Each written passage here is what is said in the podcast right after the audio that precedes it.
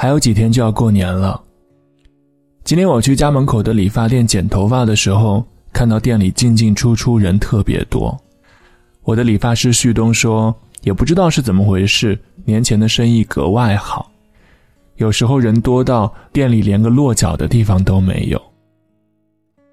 旭东现在是店里的副店长了，他在这家店里面有一点小股份。他每天早上十点到店里，晚上十点多下班。这两天因为太忙，离开店里的时候都已经十二点了。有时候晚上的最后两个客人，他都是硬撑下来的。我问他什么时候回家过年，他说自己每年都是最后一个离开店里的人。今年他买了大年初一的车票，因为那时候会便宜一点。自己也想在年前多赚点钱。我突然就特别钦佩和欣赏眼前这个闪着光的大男孩。我想到，我们每个人都有过二十几岁拼搏的年纪，为梦想熬过夜，拼过命。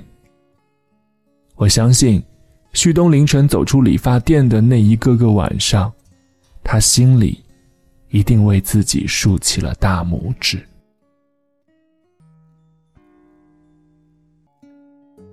我在知乎上面看到过这样一个话题：有哪些让你醍醐灌顶的人生真相？下面有个回答说：如果你觉得努力不能让你过得更好，那么躺平更不会。它只会让你待在舒适区，一边焦虑一边无所事事，甚至最终被你的同龄人远远甩在身后。我有个朋友，从疫情以来，短短的两年时间里，他被迫换了四次工作。每一份工作他都很努力，但运气总是差了一点。第一家公司主营留学咨询业务，在疫情爆发后，直接遭遇到了滑铁卢，公司连续几个月发不出薪水，他选择了主动离职。后来换的公司也或多或少受到了大环境的影响，报销延期、绩效取消、裁员，他都有遇到。但朋友并没有因此而抱怨或者躺平，即使有过几个月因为找不到工作而待业在家，他都没有想过去领失业保险，因为他每天把时间安排得很满，不断学习新技能。因为他有信念，马上就能找到工作。功夫不负有心人，在连续失败三次后，朋友终于拿到了一个薪酬待遇还不错的 offer，并且靠着前两年自学知识与积累的经验，原本半年的试用期，他一个月就靠出色的工作成果转了正。有调查显示。一个人在四十岁之前会换大约十份工作，没人能预测在什么阶段会达到人生巅峰，被认可、被羡慕。我很喜欢一个观点：每个优秀的人都有一段沉默的时光，那段时光是付出了很多努力却得不到结果的日子，我们把它叫做扎根。少做一些只能让你产生短期快感的事，比如熬夜刷手机、睡懒觉、看剧；多做一些短期看不到效果，但长期坚持收益巨大的事情，比如看书、学习课程、健身。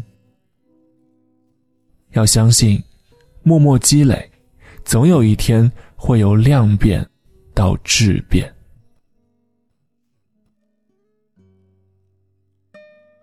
我记得有一期脱口秀大会，斯文上台表演的时候，他谈到努力这个话题。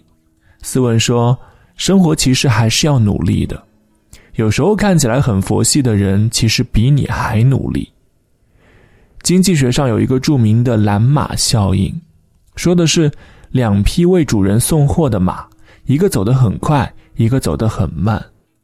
主人见状，就把更多的货搬到走得快的那匹马身上。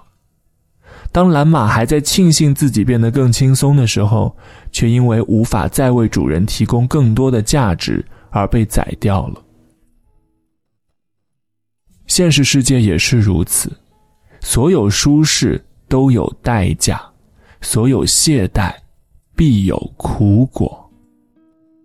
有人沉溺于眼前的享乐，也有人独自走上了漫长而艰辛的奋斗之路。久而久之，人与人之间的差距就此拉开了。电影《返老还童》中，本杰明写给女儿的信里有句话给我印象很深：“做你想做的人，这件事没有时间限制，只要你愿意，什么时候都可以开始改变。”我希望你为自己的人生感到骄傲。如果你发现自己还没有做到，我希望你有勇气从头再来。别戒掉欲望，也千万别躺平。我们都还很年轻，我们通过努力可以获得喜欢的东西，也可以通过努力去看向往的风景。虽然不是所有的种子都能发芽，但只要播种了，就会有发芽的可能。虽然不是所有的花朵都会结果，但只要开花了，就会有结果的希望。虽然不是所有的付出都有回报，但不付出，何谈结果呢？你知道？当一个人使劲踮起脚尖靠近太阳的时候，全世界都挡不住他的光芒。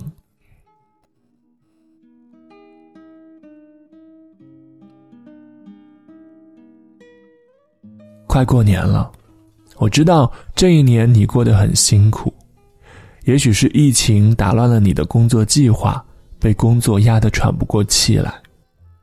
也许你和心爱的人重新变回了陌生人。也许就是今年的运气没有那么好，没遇到好的机会，没遇见帮助你的人。但这些，我觉得在这个节点上都不重要了，因为就要翻篇了。就像那家理发店里夜晚的灯火一样，充满着烟火气，也装满了每个人对生活的希望。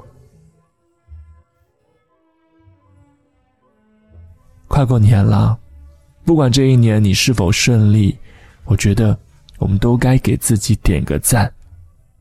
新年快乐！